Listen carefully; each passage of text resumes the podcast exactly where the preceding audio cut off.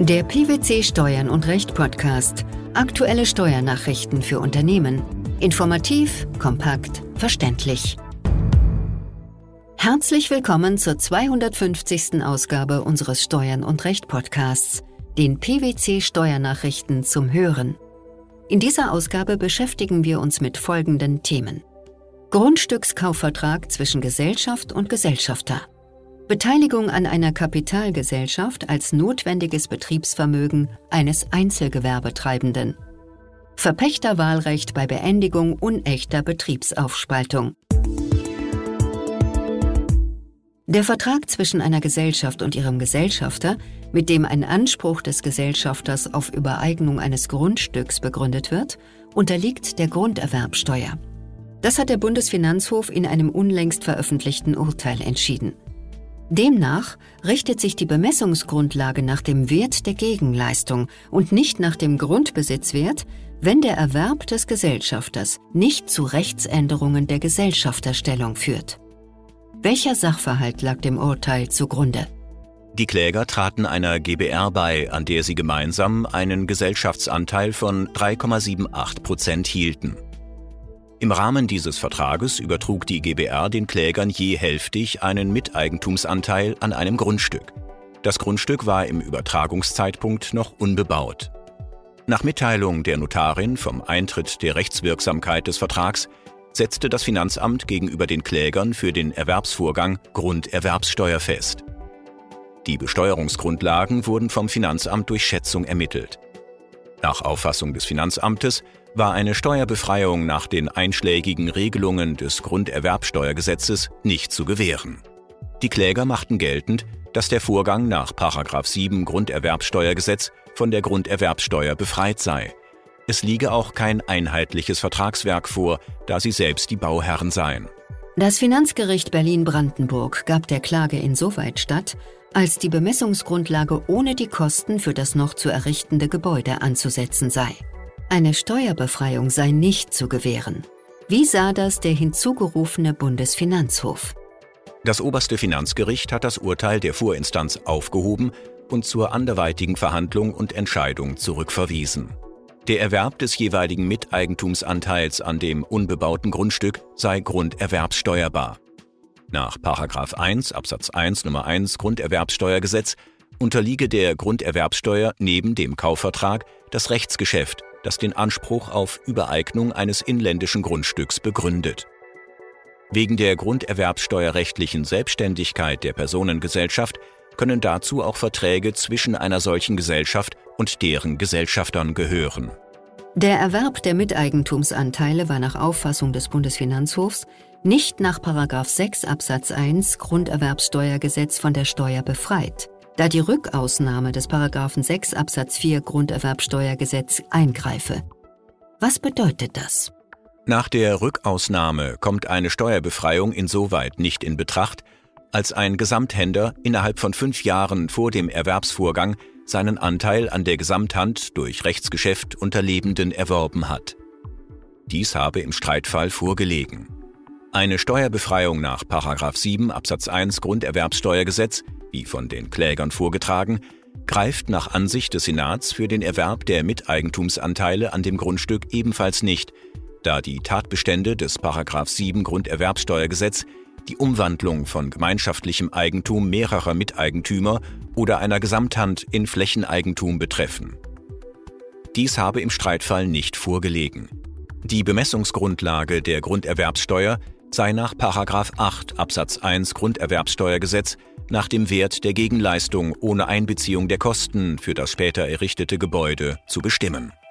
Da das Finanzgericht jedoch keine Feststellungen getroffen habe, die es erlauben würden, die Gegenleistung für den Erwerb der Miteigentumsanteile an dem unbebauten Grundstück zu bestimmen, wird der Streitfall an das Finanzgericht zurückverwiesen, um dies nachzuholen.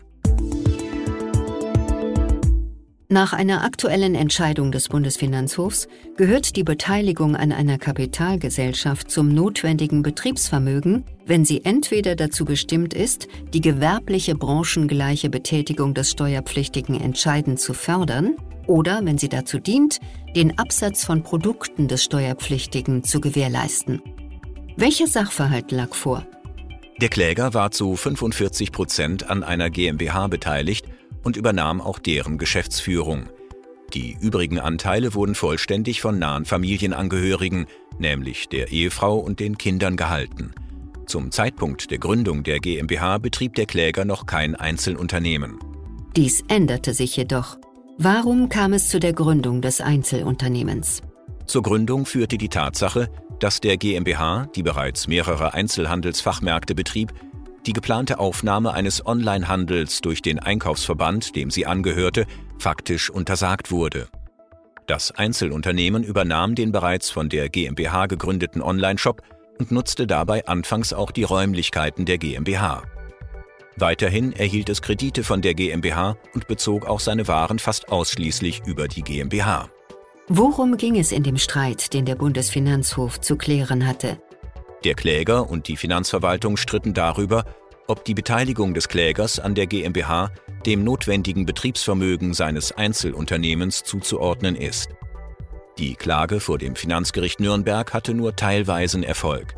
Das Gericht blieb bei der Zuordnung der Beteiligung zum Betriebsvermögen. Nach Auffassung des Bundesfinanzhofs ist die Beteiligung an der GmbH dem notwendigen Betriebsvermögen des Einzelunternehmens zuzuordnen. Mit welcher Begründung untermauerten die BfH-Richter diese Meinung? Die Richter führen dazu aus, dass die Beteiligung an einer Kapitalgesellschaft zum notwendigen Betriebsvermögen gehört, wenn sie entweder dazu bestimmt ist, die gewerbliche branchengleiche Betätigung des Steuerpflichtigen entscheidend zu fördern oder wenn sie dazu dient, den Absatz von Produkten des Steuerpflichtigen zu gewährleisten. Für eine Förderung in der ersten Alternative sei es erforderlich, dass der Steuerpflichtige seine Beteiligung an der Kapitalgesellschaft zum Wohle seines Einzelgewerbebetriebs einsetzt. Wann ist dieser Umstand erfüllt? Dies ist nach Ansicht des obersten Finanzgerichts regelmäßig dann gegeben, wenn zwischen der Kapitalgesellschaft und dem Einzelgewerbebetrieb eine intensive und nachhaltige Geschäftsbeziehung besteht, die sich für den Einzelgewerbebetrieb als erheblich vorteilhaft erweist und dieser Vorteil seine Ursache im Gesellschaftsverhältnis hat. Im Rahmen einer derartigen Geschäftsbeziehung wird die Kapitalbeteiligung erst recht zum Zwecke der Förderung des Einzelgewerbebetriebs eingesetzt, wenn ihm hierdurch fremdunübliche Vorteile verschafft werden. Der Bundesfinanzhof hat entschieden, dass die Grundsätze über das Verpächterwahlrecht nicht nur bei Beendigung einer echten Betriebsaufspaltung gelten, sondern auch dann, wenn eine unechte Betriebsaufspaltung beendet wird. Welcher Sachverhalt wurde damit geklärt? Die Kläger waren Gesellschafter einer Besitz GbR, die im Rahmen einer Betriebsaufspaltung ein Grundstück an eine Betriebs GmbH, deren Gesellschafter ebenfalls die Kläger waren, vermietete. Nachdem durch unentgeltliche Übertragung alle Anteile an der Betriebsgesellschaft nur noch von einem Besitzgesellschafter gehalten wurden, endete die personelle Verflechtung und damit auch die Betriebsaufspaltung. Nach Auffassung des Finanzamtes war es dadurch zu einer Betriebsaufgabe der Besitzgesellschaft gekommen, die die Aufdeckung und Versteuerung der stillen Reserven zur Folge hatte. Die hiergegen gerichtete Klage vor dem Finanzgericht Baden-Württemberg blieb ohne Erfolg. Der Bundesfinanzhof hat die Entscheidung des Finanzgerichts aufgehoben. Welche Gründe führte er dafür an? Die Grundsätze über das Verpächterwahlrecht gelten nach Auffassung der BFH-Richter nicht nur bei Beendigung einer echten Betriebsaufspaltung, sondern auch dann, wenn eine unechte Betriebsaufspaltung beendet wird. Nach ständiger Rechtsprechung werden beide Arten der Betriebsaufspaltung steuerrechtlich gleich behandelt. Dies gilt auch für die Anwendung der Grundsätze zur Betriebsverpachtung und dem daraus folgenden Recht, den Betrieb ungeachtet der Einstellung der gewerblichen Tätigkeit fortzuführen und es zu einer Betriebsaufgabe nur bei ausdrücklicher Erklärung kommen zu lassen. Es wäre vor dem Gleichheitssatz nicht zu rechtfertigen, das sogenannte Verpächterwahlrecht bei Wegfall der Voraussetzungen der echten Betriebsaufspaltung zu gewähren und es dagegen nur deshalb zu versagen, weil die Voraussetzungen einer unechten Betriebsaufspaltung entfallen sind. Wie der Senat weiter ausführt, scheidet die Annahme einer Betriebsverpachtung durch das Besitzunternehmen nach Beendigung einer unechten Betriebsaufspaltung nicht aus. Wie erklärt er diese Feststellung? Entgegen der Auffassung des Finanzamtes scheidet die Annahme einer Betriebsverpachtung durch das Besitzunternehmen nach Beendigung einer unechten Betriebsaufspaltung auch nicht deshalb aus, weil das Besitzunternehmen keinen Betrieb unterhalten habe, den es verpachten könnte.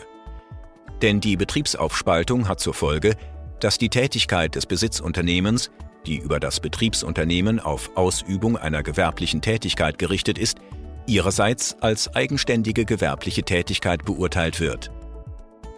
Für die Einbringung des ganzen Mitunternehmeranteils gemäß den einschlägigen Regelungen im Umwandlungssteuergesetz reicht es nach Ansicht des obersten Finanzgerichts aus, wenn wesentliche Betriebsgrundlagen im Sonderbetriebsvermögen der Ausgangsgesellschaft in das Sonderbetriebsvermögen der Zielgesellschaft überführt werden. Eine Übertragung in das Gesamthandsvermögen ist nicht erforderlich.